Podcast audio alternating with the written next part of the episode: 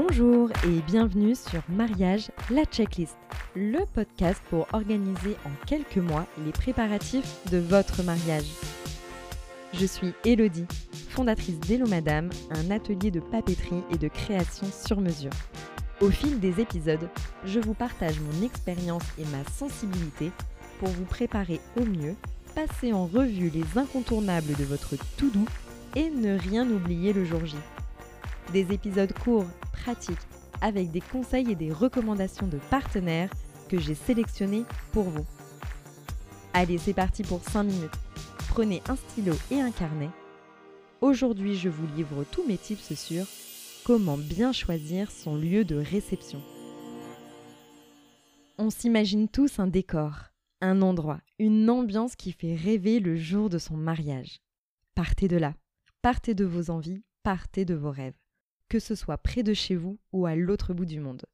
On le sait dans les mariages, le lieu est important. Mais attention, entre rêve et réalité, je vous conseille de choisir votre lieu selon trois grands critères. 1. Le nombre d'invités. 2. Le budget. 3. La visite du lieu. Le nombre d'invités influence le lieu que vous choisirez. Selon que vous serez 20 ou 150 personnes, vous ne ciblerez pas les mêmes endroits en termes de capacité, de couchage. D'ailleurs, si vous avez raté mon premier épisode sur comment faire sa liste d'invités, c'est le moment de l'écouter. Il est important de signaler à vos invités des lieux possibles pour dormir, par exemple en listant les hôtels, les chambres d'hôtes à proximité de votre lieu de réception.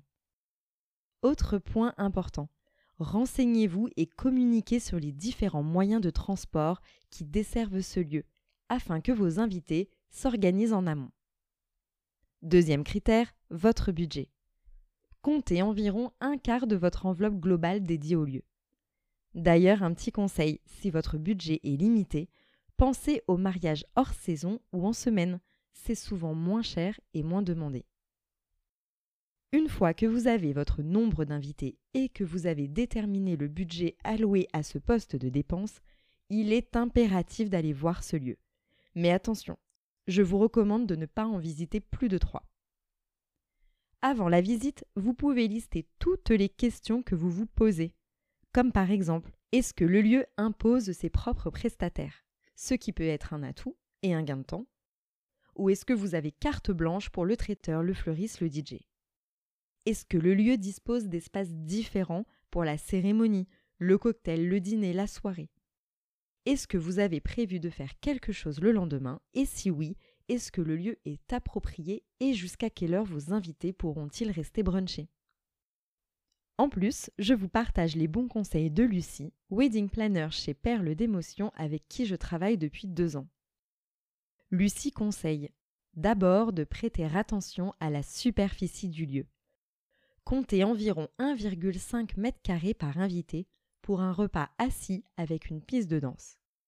Et si vous êtes plutôt sur un mariage intimiste avec moins de 50 personnes, ne soyez pas tenté par une immense verrière et ce même si le lieu est magnifique. Car un espace trop grand fera vide et vos invités s'y sentiront perdus. Privilégiez un espace plus petit qui apportera la convivialité recherchée. Deuxième point de vigilance. Assurez-vous qu'il existe un plan B en cas de mauvaise météo, et ce, même si vous vous mariez en Provence au mois de juillet. Si le lieu impose ses prestataires, Lucie nous recommande de se renseigner sur eux en amont pour être sûr que leur style vous corresponde, car une fois le lieu signé, vous ne pourrez plus revenir en arrière.